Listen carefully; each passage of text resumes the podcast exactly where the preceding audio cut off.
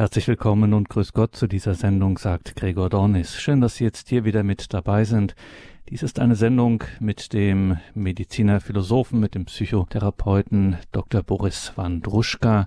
Er war vor fast genau einem Jahr mit einem Beitrag hier zum ersten Mal bei Radio Horeb zu hören. Er hatte sich mit einer profunden und auch pointierten Stellungnahme hier eingebracht zum Thema, was sagen uns diese Zeiten. Es war gerade die erste Welle, wie man so sagt, der Corona-Krise und mittlerweile ist einige Zeit ins Land gegangen. Es sind jetzt 13, 14, 15 Monate, je nachdem, wie man zählt, dass uns diese Zeit, diese besondere Zeit, diese aufgewühlte Zeit, um es so zu sagen, beschäftigt. Und wir wollen ein wenig Bilanz ziehen in dieser Sendung, einen Blick in die Zukunft wagen, das Ganze aus einer persönlichen, aus einer philosophischen und natürlich auch aus einer christlichen Perspektive hier ins Gespräch kommen.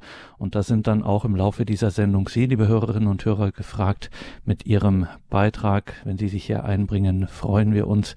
Jetzt begrüßen wir zunächst einmal Boris Wandruschka in Stuttgart. Dort hat er eine psychotherapeutische Praxis für psychosomatische Medizin, ist er ja Facharzt. Grüße Gott dahin, Dr. Wandruschka. Ja, grüße Sie herzlich von meiner Seite aus Stuttgart. Hallo. Liebe Hörerinnen und Hörer, Boris Wandruschka ist, ja, wie soll man es sagen, ein Multitalent vielleicht. Er ist auf vielen äh, Ebenen unterwegs, wie gesagt, in der Medizin, in der Psychotherapie, aber er ist natürlich auch ein Philosoph. Also ich habe ihn gar nicht richtig vorgestellt. Eigentlich hätte ich sagen müssen Doktor, Doktor Boris Wandruschka. Er ist auch ein Philosoph, hat sich da einen Namen gemacht. Er ist im deutschsprachigen Raum äh, einer der ganz wenigen, vielleicht der einzige sogar, der sich intensiv intensiv und umfassend mit dem Thema Philosophie des Leidens befasst hat. Er hat auch einiges Literarisches beigesteuert. Er ist also auf vielen unterschiedlichen Ebenen unterwegs. Hingewiesen sei hier an dieser Stelle nur, um es nicht ausufern zu lassen, auf seinen jüngsten Beitrag, der jetzt frisch auf dem Markt erhältlich ist, sein Buch Der heilige Tausch, Ideen für eine Zukunft des Christentums, der heilige Tausch, Ideen für eine Zukunft des Christentums. Darüber werden wir in knapp oder in gut zwei Wochen sprechen. In der Standpunktsendung werden wir eigens darüber äh, darüber sprechen, über dieses Buch von Boris Wandruschka, Der Heilige Tausch, Ideen für eine Zukunft des Christentums. Vielleicht kommen wir heute auch an der einen oder anderen Stelle darauf zu sprechen. Dr. Wandruschka, als Sie sich im Juni 2020 hier, wie gesagt, bei uns mit einem eigenen Beitrag dazu zu Wort gemeldet haben zur Corona-Krise, wie wir diese Zeit nennen, da äh, haben Sie schon sehr ernste und sehr deutliche Worte gefunden. Man könnte sagen, Sie haben so etwas formuliert wie lesen wir bitte die Zeichen der Zeit in einer klaren Perspektive. Jetzt ist ein Jahr, über ein Jahr ins Land gegangen und es hat irgendwie was mit uns gemacht und zwar deutlich, jetzt ohne den Anspruch auf Vollständigkeit oder ja. so einfach so mal spontan gesagt, wenn Sie dieses Jahr jetzt Revue passieren lassen und am heutigen Tag einmal so eine Bilanz ziehen, was hat das denn mit uns gemacht? Wo stehen wir denn gerade? Ja, das ist eine spannende Frage. Wo stehen wir eigentlich? Äh, können wir das überhaupt bestimmen? Die Situation ist ja so komplex und so transitorisch, das heißt übergänglich, dynamisch, äh, voller rascher Veränderungen. Sie ist auch sehr, sehr ambivalent und kontrovers, ja, wenn wir nur denken, dass doch die Menschen auf diese sogenannte Krise sehr verschieden blicken, sie sehr verschieden deuten und äh, da sich gar nicht unbedingt einig sind, sodass es eigentlich ganz, ganz schwer ist äh, zu sagen, wo stehen wir eigentlich? Unsere Befindlichkeit ist vielleicht immer noch stark geprägt von Irritation. Ja, Sie haben es ja auch so überschrieben, aufgewühlte Zeiten. Es ist aufgewühlt, es hat was sehr Intensives. Also äh, langweilig eigentlich ist es nicht, auch wenn man äh, oft in der Isolation vielleicht allein ist.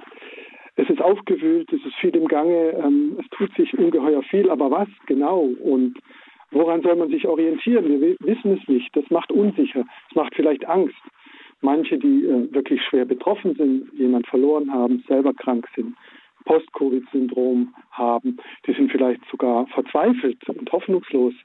Also wir haben eine riesige Bandbreite auf allen Ebenen. Und ähm, ja, wie es heißt, befinden wir uns in einer Krise. Und da stellt sich für mich als Philosoph, aber auch als Mediziner die erste Frage, was ist denn überhaupt eine Krise? Wir sagen das so einfach.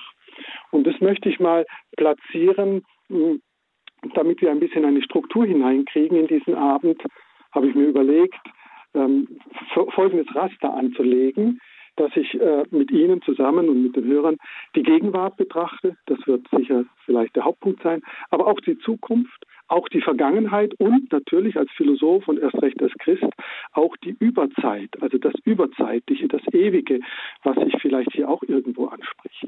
Also die verschiedenen vier Dimensionen könnten uns ein bisschen eine Leitlinie sein. Und da ist ganz klar, die Gegenwart ist geprägt von dem, was alle eine Krise nennen, ohne dass ganz klar ist, was eine Krise ist. Krise verstehen wir gut, wenn wir sie zwischen andere ähm, Größen äh, oder Erfahrungsqualitäten setzen, nämlich zwischen Grenzerfahrung und Katastrophe. Ja? Ähm, die Krise ist immer eine Grenzerfahrung. Das heißt, äh, ich als Einzelner, aber auch wir jetzt als Gruppe, als Familie, als Schule, als Volk, als Menschheit kommen an die Grenze dessen, wo wir noch in Ruhe und Gelassenheit die Herausforderung bewältigen können. Wir haben es mit einem Widerfahrenes, mit einer Herausforderung, a Challenge zu tun. Normalerweise haben wir das jeden Tag und wir haben unsere Antworten und das funktioniert. Ich, es fehlt irgendwas in der Küche, ich gehe einkaufen, die Herausforderung ist erledigt.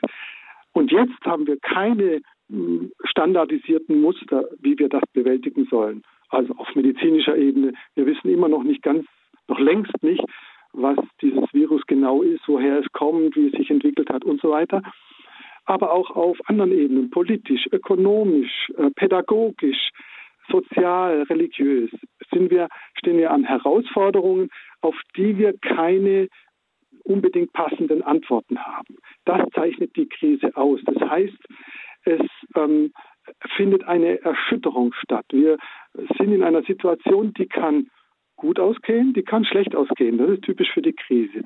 Sie eröffnet neue Horizonte, aber sie droht auch mit Beschädigung, mit Krankheit, mit äh, Missverständnis, mit Gewalt, mit Untergang. So. Ähm, nicht jeder ist in der Krise, klar, aber manche sind in der Krise. Und diese Krise kann sich dann auswachsen zur Katastrophe, wenn sozusagen unsere Resilienzfaktoren, so nennt man das heute, also unsere Widerstandsfaktoren, unser Management, unser Coping nicht mehr greift. Nehmen wir mal die Situation, jetzt vielleicht in Indien, oder damals in Bergamo, da war plötzlich relativ schnell die Gesellschaft am Ende ihres Lateins äh, und entsprechend eben kam es zu katastrophischen Entgleisungen. Also Toten und Kranken und äh, Krankheitssystem äh, war nicht mehr äh, äh, voll leistungsfähig. Und dann kommt es eben zum Zusammenbruch. Und in einer Krise die ist auch, äh, das ist sozusagen die objektive Seite. Und die subjektive ist, dass wir darauf mit gewissen äh, standardisierten Mustern reagieren. Das Wissen kennen wir aus der Psychologie, aber auch aus der Historie. Und das sind hauptsächlich drei, also mal sehr vereinfacht. Man nennt die die drei Fs. Das ist Fight, Flight und Freeze. Das heißt, wenn mich was überfordert, ist der erste Impuls, ich renne weg. Ich gehe aus der Gefahrenquelle raus wenn ein äh, zu schnelles Auto auf mich zukommt, dann äh, will ich mich nicht mit dem messen, sondern äh, ich gehe weg. das ist auch klug in dem Fall. In manchen anderen Situationen ähm, müssen wir kämpfen, fight. Ja, da können wir nicht fliehen. Was weiß ich in der Prüfung, da muss ich äh, mein Mann stehen und jetzt äh, ja, gucken, dass ich die guten Antworten finde. Fight. Und sehr oft kommt ein drittes, und das haben wir jetzt öfters, das sogenannte Freeze. Wir sind eingefroren. Das haben, kennen wir aus der Pathologie, Psychopathologie, dann nennt sich das posttraumatisches Belastungssyndrom. Das heißt, Menschen, die in einen schweren Unfall verwickelt sind, Gewalt erfahren und so weiter, die können nicht mehr reagieren, die frieren ein. Ja, die spalten ihre Emotionen weg, weil die nicht mehr zu ertragen sind und äh, erkalten oder erfrieren erstarren, erstarren innerlich.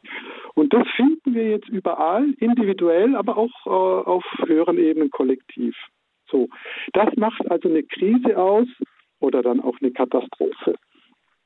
Ähm, und die haben wir jetzt eben chronisch seit anderthalb Jahren. Äh, also eine sehr doch relativ lang dauernde, für viele Menschen eigentlich eine unvertraute Situation. Es gibt andererseits auch viele Menschen, die kennen das sehr gut, wenn die seit vielen Jahren oder Jahrzehnten zum Beispiel eine chronische Erkrankung haben, chronische Schmerzen, chronische Dysfunktionen, also irgendwas funktioniert nicht mehr richtig, zum Beispiel immer Atemnot haben oder jede Woche mehrfach Migräne. Das ist äh, auch eine Dauerkrise für einen Menschen. Aber das Gros der Menschen kennt das jetzt nicht und ist deswegen nicht vertraut, jetzt mit so einer Situation fertig zu werden. Und da müssen wir eben auf allen Ebenen neue Antworten finden. Ja? Challenge and Response, Herausforderung und Antwort. So, ähm, was ich ganz wichtig finde, also ich bin noch immer in der Gegenwart, sozusagen im Gegenwartsbezug, ist, ähm, dass in einer Weise wie selten vorher ähm, deutlich wird, dass die Krise auch ein Wahrnehmungsproblem ist. Ich äh, möchte das etikettieren mit dem Begriff des Perspektivismus. Jeder hat eine andere Perspektive auf das, was da passiert. Und die sind oft sehr gegensätzlich. Denken wir jetzt mal an Impfbefürworter und Impfgegner. Das kann man oft gar nicht mehr vermitteln. Das, dafür gibt es auch keine hundertprozentigen äh, Wahrheiten sozusagen. Und mit diesem vielfältigen Perspektivismus müssen wir uns auseinandersetzen und müssen wir lernen, gut umzugehen. Frühere Gesellschaften haben das autoritär gelöst. Irgendeiner hat halt gesagt, wie es ist und wo es lang geht. Das funktioniert heute nicht mehr. Das heißt, wir müssen, ja, man spricht von deliberativen Demokratie. Wir müssen diskutieren. Wir müssen einen Diskurs führen nach Jürgen Habermas. Und das heißt, wir müssen uns auseinandersetzen, die besten Argumente austauschen, die besten Fakten finden. Äh, Fake News ist hier ein Problem bekanntlich. Das heißt, wir müssen in einer Weise äh, aufeinander zugehen und uns austauschen, wie das äh, wohl selten oder vielleicht noch nie vorher so war. Darin ist eine Chance, ganz klar. Aber es ist auch eine ähm, enorme Forderung bis Überforderung, weil die meisten Menschen das auch nicht besonders gut geübt haben, wie ich mich in Konflikten äh, konstruktiv auseinandersetzen.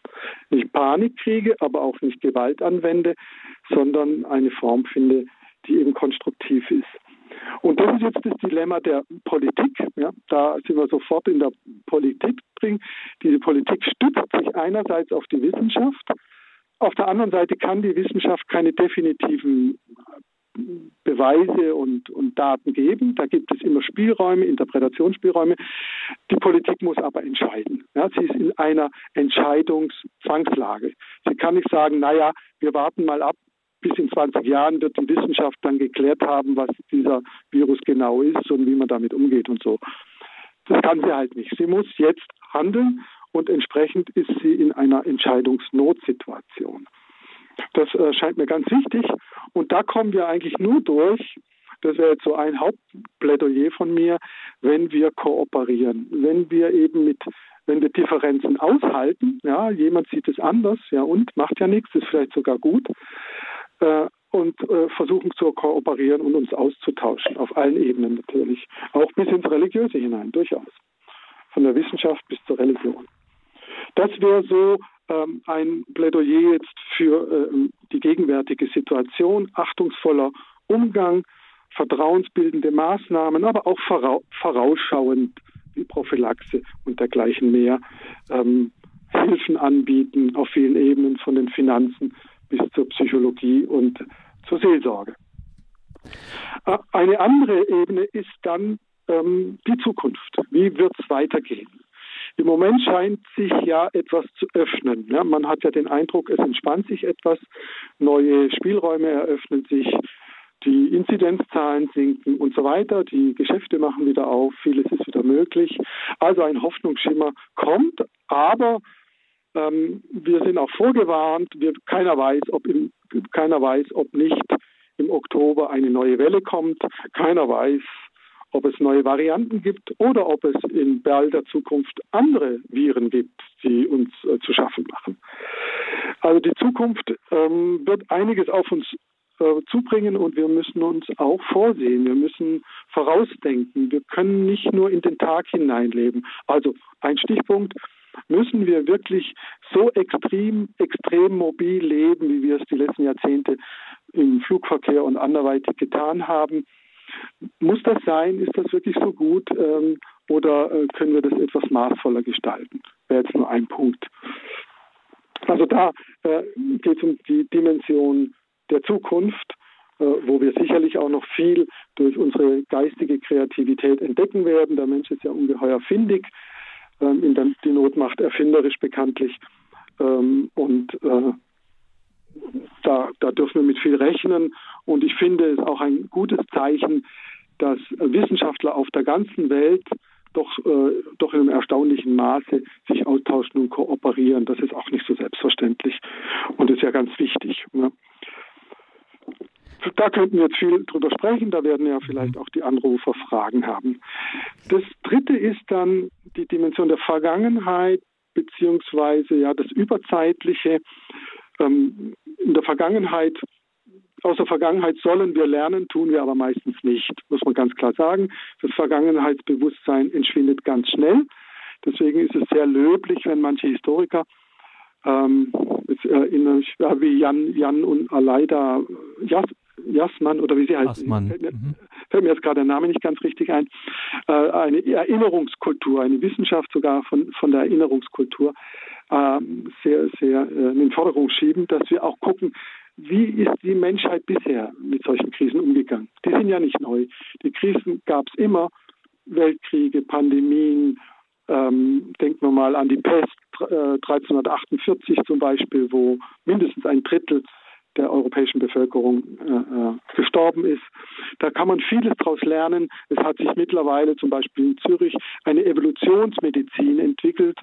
Äh, der Herr Rüli ist da äh, federführend, großartiger Forscher der eben guckt, wie die Menschheit damit umgegangen ist, in der, also vor Zehntausenden vor Jahren auch, und äh, wie sich das zum Beispiel genetisch niedergeschlagen hat, wie wir sozusagen Viren auch in uns einbauen, um sie zu bewältigen.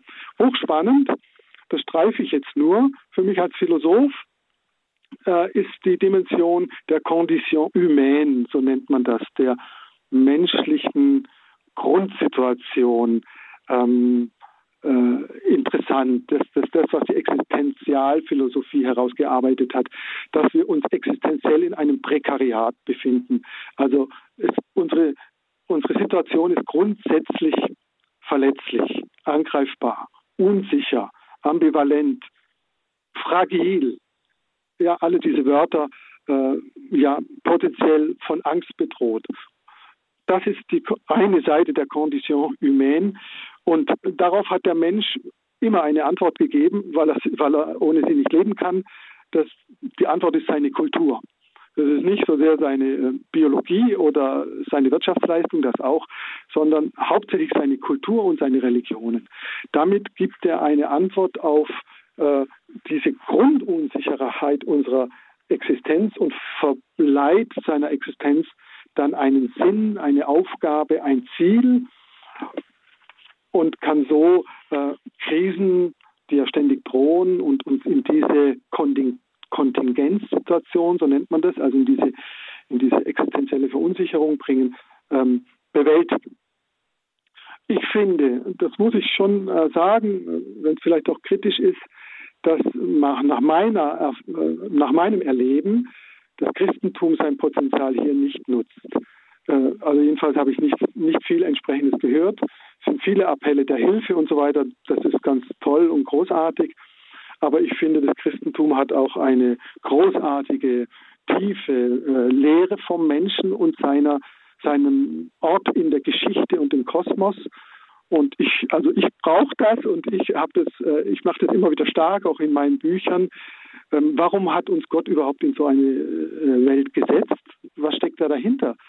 Und ich finde, das Christentum, auch das Judentum natürlich, können darauf großartige Antworten geben, die meines Erachtens zu wenig genutzt werden, weil sie uns auch trösten, weil sie uns auch äh, selbst äh, im Tod oder im Sterben einen Sinn verleihen, eine, eine äh, Perspektive, die wir ähm, sonst ganz bestimmt nicht haben. Da könnte ich jetzt viel dazu sagen, aber äh, das, glaube ich, kann ich jetzt hier nur, nur, nur anreißen. Ja, vielleicht ähm, erstmal so als Einführung, vielleicht ist das genug. Ich will jetzt auch nicht zu viel vorgreifen und vielleicht der Diskussion auch mehr Raum geben.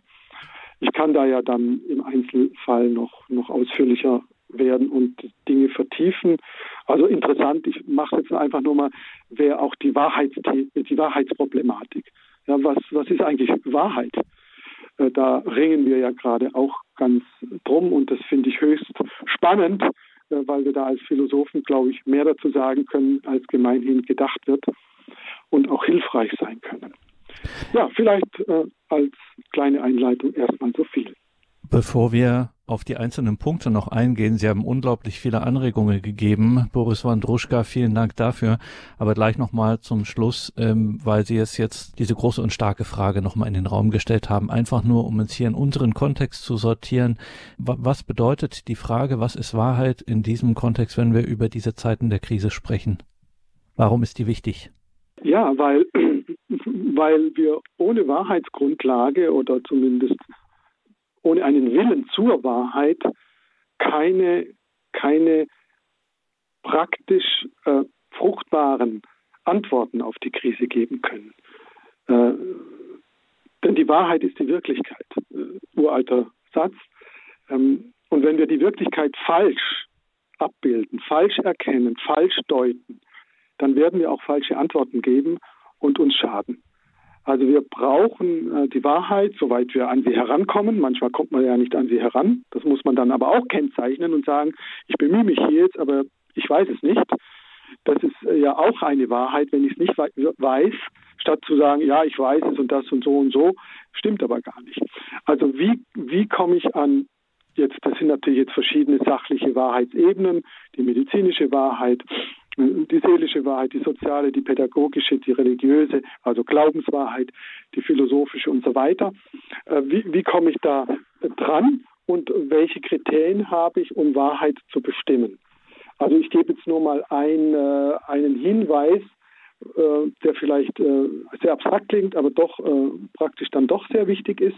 Der große Philosoph Wilhelm Gottfried Wilhelm Leibniz hat zwischen Tatsachenwahrheiten und Vernunftwahrheiten unterschieden. Also er hat gesagt, das, was alle empirischen Wissenschaften machen, also Physik, Chemie, Biologie, Psychologie, Geisteswissenschaften mm, und so weiter, alle diese äh, äh Wissenschaften äh, ähm, äh, erbringen Tatsachenwahrheiten oder empirische Wahrheiten. Und diese Wahrheiten haben immer nur Wahrscheinlichkeitscharakter. Das heißt, wenn ich irgendwas in dem Felde behaupte, zum Beispiel im Sagen, äh, das Impfen hilft uns jetzt allen, dann ist das nur eine Tatsachenwahrheit, ähm, der eine gewisse Wahrscheinlichkeit zukommen mag, die aber äh, jederzeit widerlegt werden kann und sich vielleicht auch als falsch herausstellt. Ja, ich muss da offen sein, ähm, dass es vielleicht ganz anders sein könnte. Im Gegensatz dazu äh, sind die Vernunftwahrheiten logisch zwingend. Ja, wenn ich ähm, den, den Satz des Pythagoras beweise, Sie wissen vielleicht noch, a Quadrat plus b Quadrat gleich c Quadrat im, im rechtwinkligen Dreieck, dann gibt es da keine Diskussion. Das gilt absolut und lässt sich überprüfen. Und ähm, da gibt es keine Wahrscheinlichkeit, sondern das ist stringent. Und wir haben es aber in dem Feld, in der Krise, in der wir jetzt sind, immer nur mit Tatsachenwahrheiten zu tun, nie mit wirklich absolut verbindlichen Wahrheiten, was die Wissenschaft äh, nicht leicht macht, aber noch schwerer der Politik es äh, schwer macht, wonach sie sich denn richten soll. Wie sollen wir jetzt uns verhalten? 1,5 Meter Abstand oder 40 Zentimeter oder 3 Meter? Ähm, das ist nicht immer so eindeutig. Und das, das sollten wir im Hinterkopf haben, wenn wir miteinander umgehen und nicht so tun, als hätten wir da absolute Erkenntnisse, die haben wir einfach nicht. Ähm, äh, und dann sind wir, glaube ich, auch in einem äh, ja faireren Diskurs. Das wäre jetzt mal so ein, ein Hinweis. Und das ist ein ähm, Wort, das ist so ein roter Faden, könnte man sagen, der sich jetzt durch Ihre äh, Reflexionen der ganzen Situation gezogen haben, Dr. Boris Wandruschka, dieses ähm, Miteinander im Gespräch bleiben, offen zu bleiben, genau. Ähm, und ähm, man hat ja den Eindruck, ähm, das geht schon, auch in ernsten, auch in Krisensituationen geht das. Also wenn wir jetzt, Sie haben diese Existenzphilosophie zum Beispiel erwähnt, wo man gesagt hat, na, im Grunde ist das ganze Leben so ein Widerfahrenes. Genau. Äh, wir kommen auf die Welt und allein schon das ist und damit geht's los und das endet erst, wenn wir äh, sterben. Alles ist Widerfahrenes und kontingent und nicht berechenbar und wir müssen je und je darauf reagieren. Und dann gibt's aber interessanterweise noch diesen äh, so einen scharfen Cut zu einem nächsten Stadium, nämlich dem der Katastrophe, was Sie am Anfang gesagt haben, ja, wo dann ja. eigentlich so dieses, diese drei F, dieses Fight, Flight und Freeze, ja. ähm, also eigentlich was gar nichts mit Vernunft zu tun hat, was eine natürliche Reaktion ist. Richtig. Ich kämpfe, ich erstarre oder ich laufe davon. Ähm, und das, das Problem scheint ja zu sein, dass ähm, dieses vernünftige werden oder auch das, was dann zu so einer Resilienz führt, was zur Erfahrung führt, was einen reflexionsfähig macht, was einen gesprächsfähig macht, etc. Ähm, das braucht irgendwie eine gewisse Form von Ruhe, irgendeinen Abstand äh, zu mhm. den Dingen. Und man hat eben gerade in dieser Situation äh, hatte man immer so ein bisschen, ob das stimmt, weiß ich gar nicht, äh, ob das real ist, aber man hatte so den gefühlten Zustand der Dauerkatastrophe. Es gab ja. ständig neue Zahlen, ständig dann so, ja, dann so, dann hier war da, so war da. Ähm, wie kann man denn, ohne jetzt allzu großpolitisch zu denken, vielleicht eher persönlich gedacht, wie kann man denn in so einer äh, Zeit Räume, Phasen, Möglichkeiten und Zeiten finden, dass man ein wenig Abstand gewinnt bei aller Ernsthaftigkeit der Situation und äh, bei allem, wem, was man so, dem man so mhm. ausgeliefert ist, trotzdem eine gewisse Form von Abstand und auch sogar von Reflexion zu finden? Gute Frage und da gibt es äh, viele, viele Antworten drauf. Ich äh, denke, das tun auch schon viele Menschen. Vielleicht ist da ein philosophischer Grundgedanke auch hilfreich, wir müssen das sozusagen gar nicht erfinden, weil der Mensch, das äh, hat ein berühmter Philosoph, Helmut Plessner, mal so definiert, ist ein exzentrisches Wesen. Er spricht von der exzentrischen Positionalität. Der Mensch zeichnet sich dadurch aus im Unterschied zum Tier, dass er sozusagen ähm, immer ein Stück neben sich steht oder über sich das heißt, nicht in sein Zentrum gebannt ist. Das Tier ist in sein Zentrum gebannt. Es sieht aus einer Mitte heraus, erlebt es die Welt und kann sich nicht distanzieren und kann sagen, was erlebe ich da gerade? Was mache ich da gerade? Warum passiert mir das? Was soll denn das? Das kann gar keine Frage stellen. Die Tatsache, dass wir eine Frage stellen, heißt, dass wir aus unserem ähm, vitalen Zentrum heraustreten und zu sagen, jetzt gucke ich mir mal das von oben oder außen an. Und damit habe ich schon die Distanz. Wenn wir natürlich zu sehr in der Zerstreuung, in der Panik drin sind, dann können wir das nicht. Also wenn wir Angst haben, äh, schaffen wir das einfach nicht oder nur ganz schwer. Das heißt, wir müssen natürlich, wie Sie völlig richtig sagen, Räume schaffen, wo wir uns besinnen können. Ja, das ist halt nicht anders möglich als durch eine Entscheidung. Wir müssen uns da entscheiden. Ich muss mich entscheiden, also ich mache das zum Beispiel, äh, dass ich jeden Tag spazieren gehe, alleine. Ich will die Natur genießen, die ist für mich heilsam. Und dann wird Schafft, dann schaffe ich einen Raum, Anselm Grün spricht vom inneren Raum, aber es ist auch irgendwie ein äußerer, äh, wo was, wo ich mich erfahren kann, wo sich Gedanken äh, dar, darlegen, darstellen können. Meine Gefühle werden mir fühlbar. Ich komme in Kontakt mit mir selber. Ja, ich bin traurig oder ängstlich oder das oder jenes. Und ähm, kann dann, habe dann Freiheitsmöglichkeiten, die ich nicht habe, wenn ich natürlich von einer äh, Sache zur anderen jage. Und da muss jeder selber für sich suchen, wie er das macht, ob er eine Meditation macht oder ähm, im Sport das macht oder Spaziergang oder Musik hört oder wie auch immer oder betet. Äh, da gibt es ja unendlich viele Möglichkeiten. Und natürlich, ich als Psychotherapeut arbeite immer mit meinen Patienten heraus, wo können sie diese Ruhepunkte, stille Punkte in ihrem Leben installieren. Ja, wo können sie, das kann ein, zwei, drei Minuten sein. Das muss jetzt nicht gleich äh, eine sechsstündige Meditation sein um eben ähm, ja, Herr der eigenen Lage zu werden und vor allem erstmal sich wirklich authentisch zu erleben und nicht ein Getriebener zu sein. Also ich glaube, ohne das geht es, geht es irgendwie gar nicht. Ja, da haben Sie völlig recht, das ist was mhm. Zentrales. Ich musste gerade an die, an die Kriegstagebücher denken, ne, wo man sozusagen, so, sowas schreibe ich nicht in der Schlacht oder im Gefecht oder auf dem Marsch, aber nee, irgendwann klar. in der Gefechtspause greift man dann zum, äh, Beispiel, ja. zum ja, Stift und genau. hat schönes, schönes Beispiel, ja.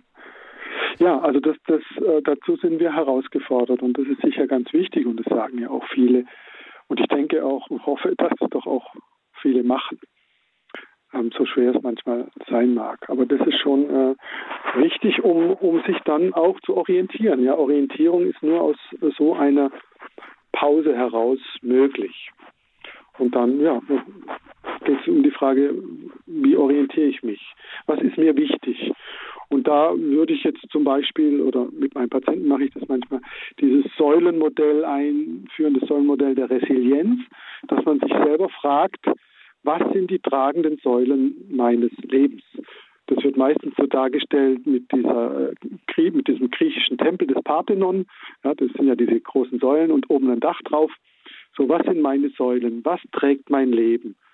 Ja, was weiß ich, Sport und, und Musik und der Beruf und Familie, der Glaube, was auch immer. Und das ist ja bei jedem Menschen anders. Und das ist wichtig, scheint mir wichtig, in so einer Krise sich selber zu fragen, was sind da meine Säulen? Und wenn Sie nur eine Säule haben, dann sind Sie sehr gefährdet. Das ist ja logisch. Ja? Wenn die äh, bröckelt, dann droht die Katastrophe. Wenn Sie sechs, sieben, acht Säulen haben, kann auch eine mal kaputt gehen. Ja, es gibt Menschen, die sind schwerstens krank. Ja, das würde, würden viele Normalmenschen nicht lange durchstehen. Aber die haben viele andere Säulen. Zum Beispiel eine Familie, die sie mitträgt, Freunde, ein Glauben und so weiter. Ja, also mit, die Frage nach den Säulen, das kann man jetzt individuell stellen, das macht man in der Psychotherapie, aber auch kollektiv. Was trägt uns als Kultur? Was trägt uns da eigentlich? Man spricht dann ja auch von Werten äh, oder Gütern. Also was, was, trägt uns denn eigentlich? Und auch die Frage jetzt in der Krise natürlich, zum Beispiel bei den Kindern in den Schulen und so weiter, ist das ja sehr relevant. Welche, welche Säule trägt gerade nicht mehr?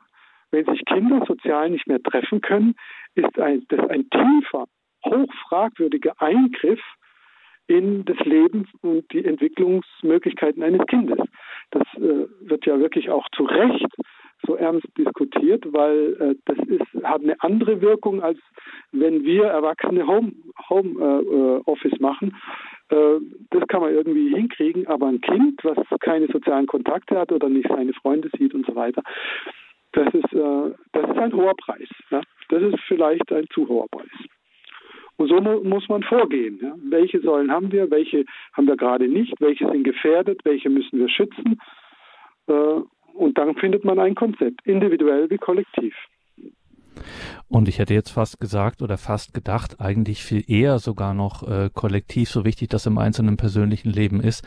Aber ähm, gerade das erforderte ja eine, ein vitales Aufrechterhalten von Beziehungen. Genau. Ich mal. Ja.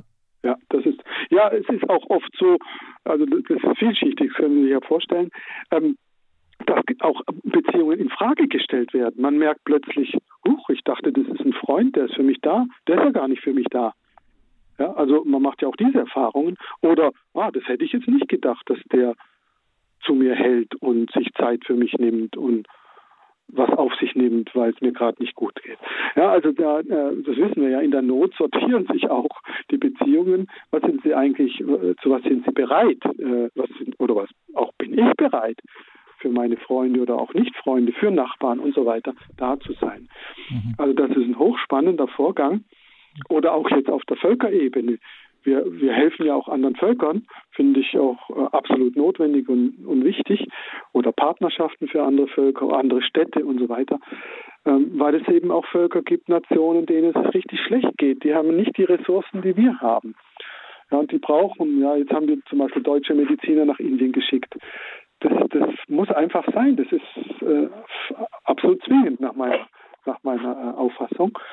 Und ähm, ja, das äh, sind auch positive Effekte der, der Krise. Sagt Dr. Boris Wandruschka, Mediziner, Philosoph, Autor.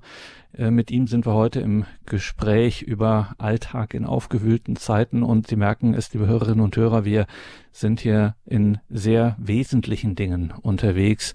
Ähm, und deswegen sind Sie jetzt auch gefragt, liebe Hörerinnen und Hörer, sich hier mit einzubringen. Wir machen eine kurze Musik- und Verschnaufpause und dann sind während dieser Musik schon die Leitungen freigeschaltet. Alfred Haran, der diese Sendung in der Technik und der Regie besorgt, er nimmt Ihren Anruf im Hintergrund entgegen. Unsere Hörernummer ist die 089 517 008 008. Wir freuen uns über Ihre Fragen, Ihre Beiträge. Wir haben noch gut 20 Minuten Zeit. Nutzen Sie die Gelegenheit 089 517 008 008. Das ist eine deutsche Telefonnummer. Das heißt, alle, die uns außerhalb von Deutschland hören, können natürlich gern auch hier anrufen. Dann bitte mit der deutschen Vorwahl 0049. Und dann geht es direkt weiter mit der 89 517 008 008. Wir freuen uns auf Ihren Anruf. Bis gleich.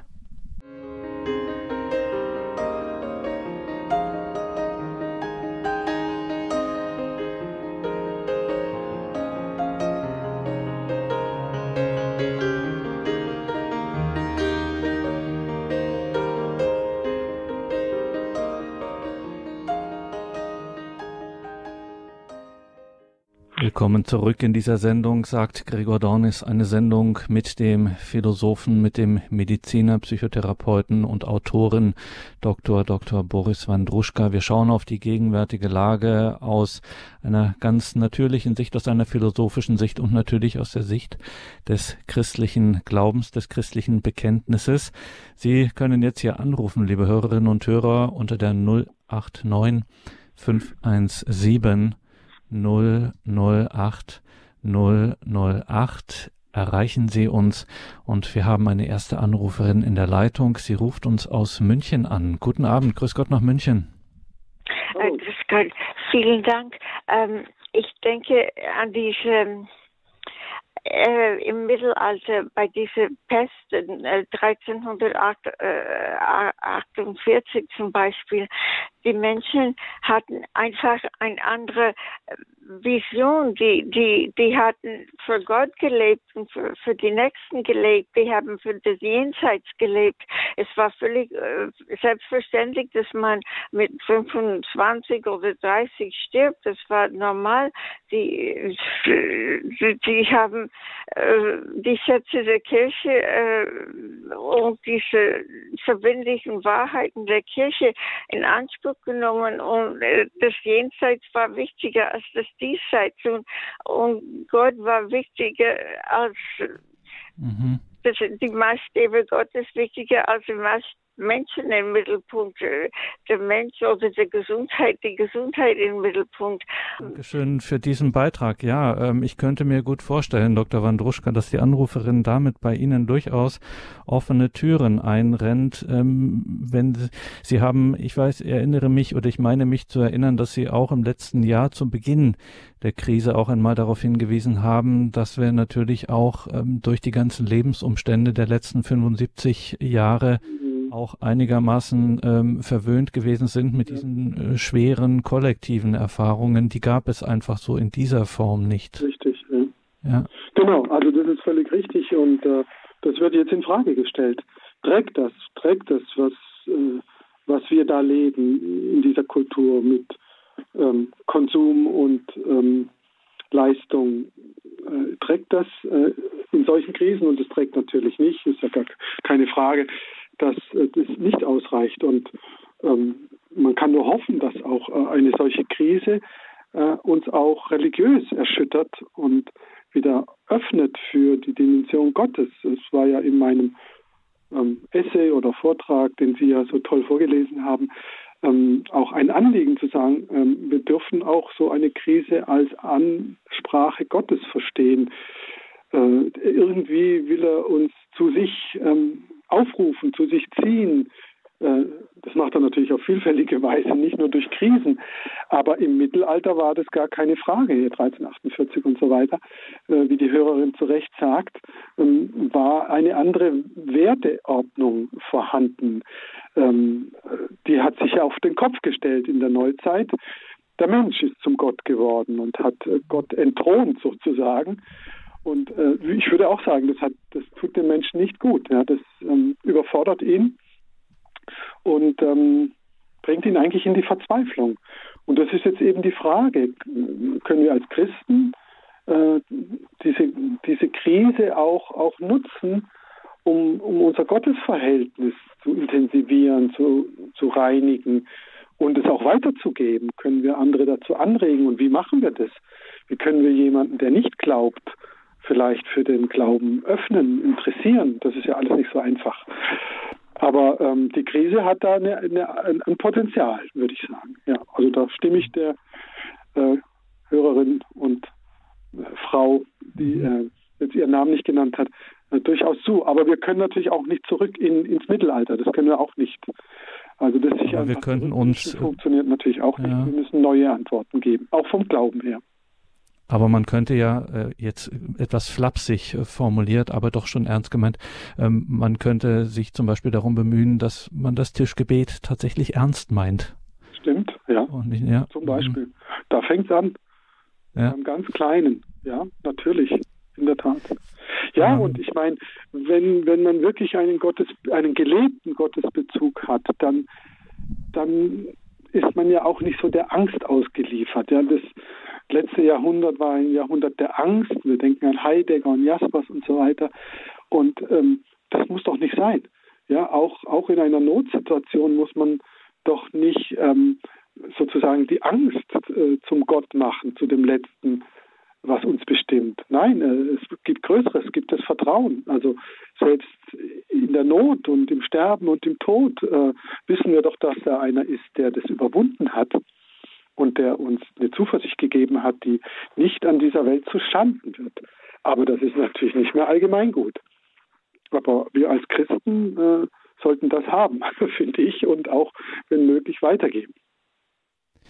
Ähm, das gibt mir auf den letzten Metern äh, mit dem Blick auf die Uhr noch einmal Gelegenheit, auch den äh, christlichen Philosophen, den Philosophen des Leidens nochmal nach diesem seinem großen Lebensthema zu fragen.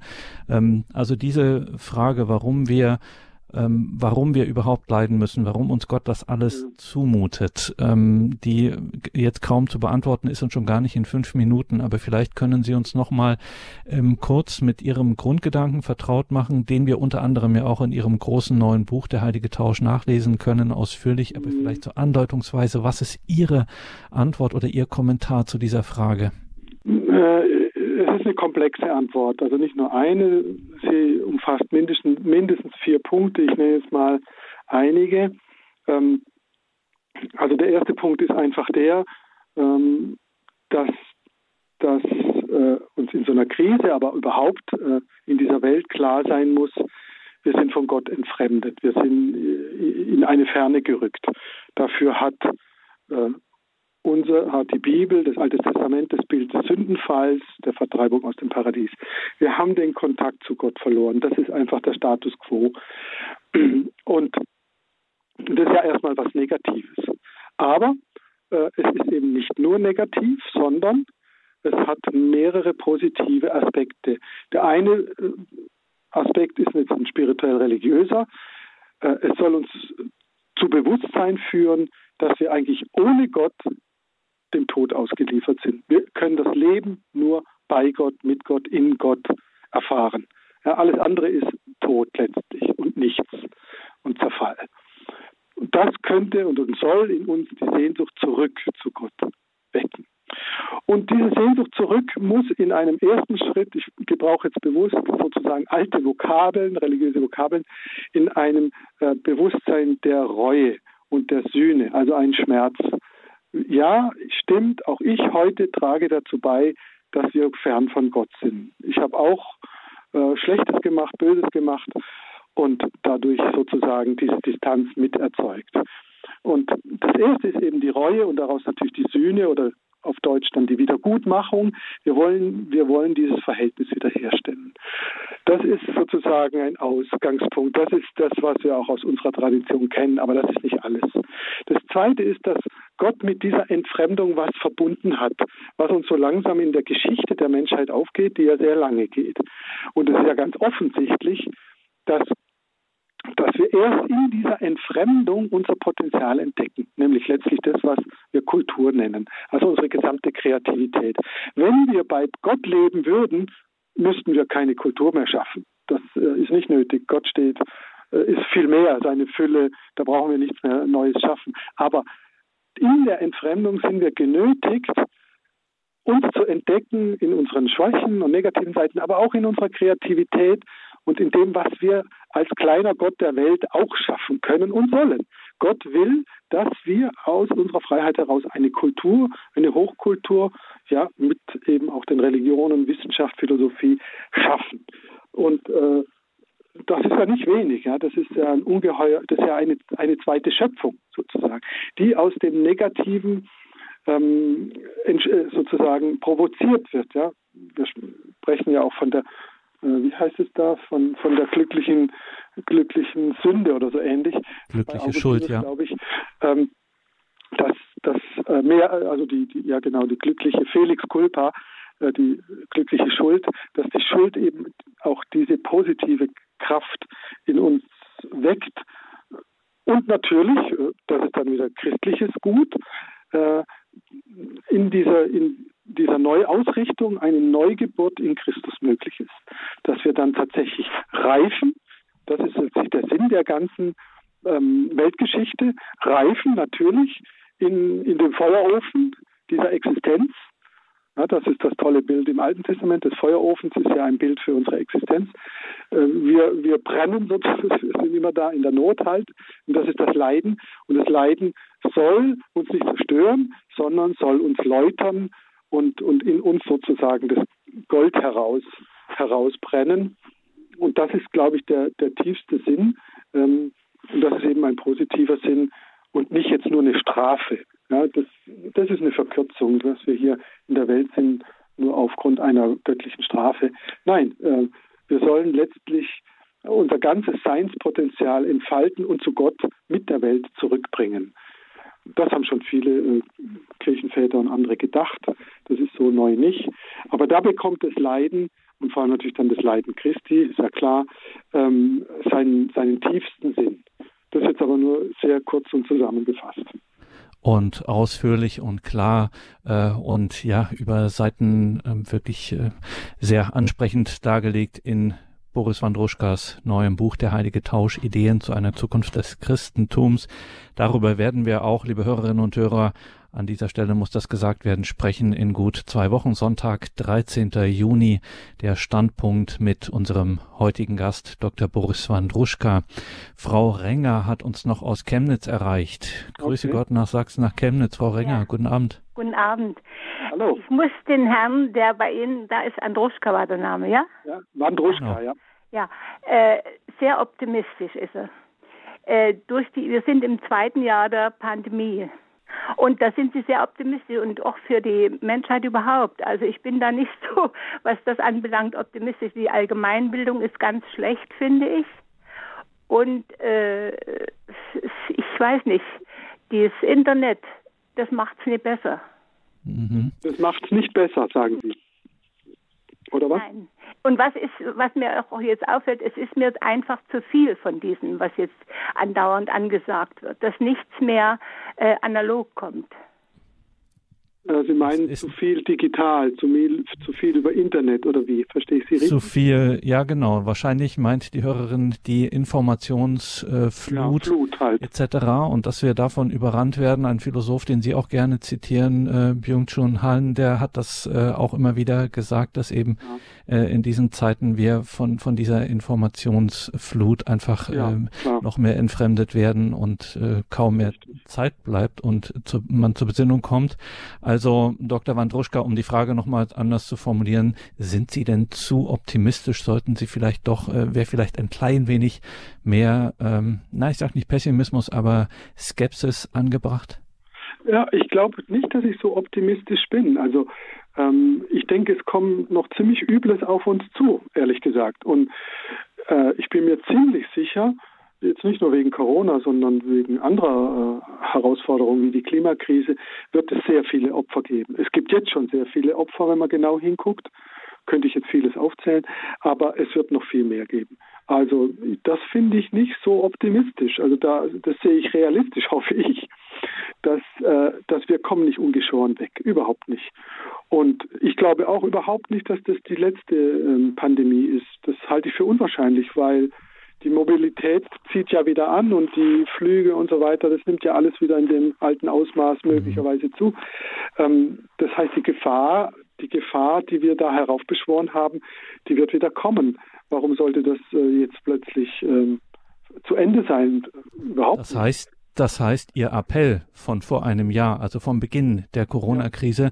zu einem wirklich konsequenten und allgemeinen Umdenken, einem im besten Sinne, im ja christlichen Umkehrsinne zur Besinnung kommen, bleibt, äh, den halten Sie weiterhin aufrecht. Unbedingt, unbedingt. Also mhm. ich glaube, dass wir mit diesem ökonomischen und gesellschaftlichen Modell an die Wand fahren. Also das äh, ist für mich äh, gar, nicht mehr die Frage. Wenn wir so weitermachen, äh, wie vor zwei Jahren oder ja, wir machen ja eigentlich schon so weiter, dann sehe ich schwarz. Aber als Christ ähm, ist das für mich äh, trotzdem kein Grund, an der Güte Gottes zu zweifeln und dass das neue Jerusalem trotzdem kommt, selbst wenn diese Menschheit in den Untergang läuft. Äh, das ist ja sehr, durchaus möglich. Dann wird trotzdem als Christ, glaube ich das und muss ich es ja auch glauben, Gott doch äh, dann uns uns irgendwie in seine Hände nehmen. Das, glaube ich, äh, ist uns zugesprochen. Unabhängig davon, wie gut wir jetzt äh, unseren Anteil dahin kriegen. Aber Opfer wird es geben. Und zwar gewaltig viele Opfer. Gar keine also keine, keine weder Schönfärberei noch apokalyptische Düsternis, sondern könnte man es christlichen Realismus nennen. Ich würde es schon so nennen, ja. Mhm. Wir, wir müssen ja auch alles tun für das Gute, aber ähm, wir müssen auch realistisch äh, sehen, was da auf uns zukommt und dass, dass das ohne Preis nicht zu haben ist. Also das ist für mich völlig, völlig klar. Und ja, äh, aber das darf uns nicht entmutigen. Also insofern bin ich Optimist, dass es äh, uns nicht entmutigt, aber so manche Wunde wird noch geschlagen, auf jeden Fall eine intensive, eine lehrreiche Stunde. Wir könnten sie an dieser Stelle nahtlos fortsetzen. Das harte ja. Diktat der Zeit, wie immer im Radio, äh, macht uns da einen Strich durch die Rechnung. Danke, Dr. Ja, Boris Wandruschka für diese Stunde und ähm, für diesen Austausch und für diese Anregungen, die allemal bedenkenswert sind. Liebe Hörerinnen und Hörer, schauen Sie unbedingt in die Details zu dieser Sendung auf horeb.org im Tagesprogramm. Dort finden Sie einen Link zur Website von Boris Wandruschka und natürlich auch einen Hinweis auf das hier in der Sendung erwähnte neue Buch von ihm, Der Heilige Tausch, Ideen zu einer Zukunft des Christentums. Am 13. Juni Standpunktsendung hier bei Radio Horeb und Radio Maria.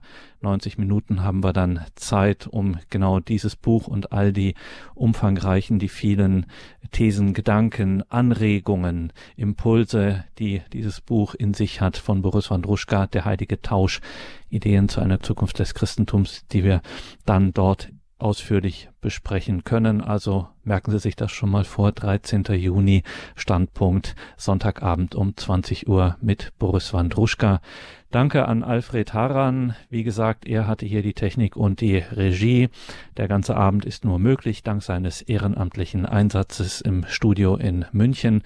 Alfred Haran begleitet Sie nun weiter hier durch das Programm. Um 21.30 Uhr folgt die Reihe Nachgehört und danach ist es Primetime bei Radio Horeb und Radio Maria 21.40 Uhr komplett das Nachtgebet der Kirche. Mein Name ist Gregor Dornes. Ich wünsche Ihnen allen einen gesegneten Abend und eine behütete Nacht.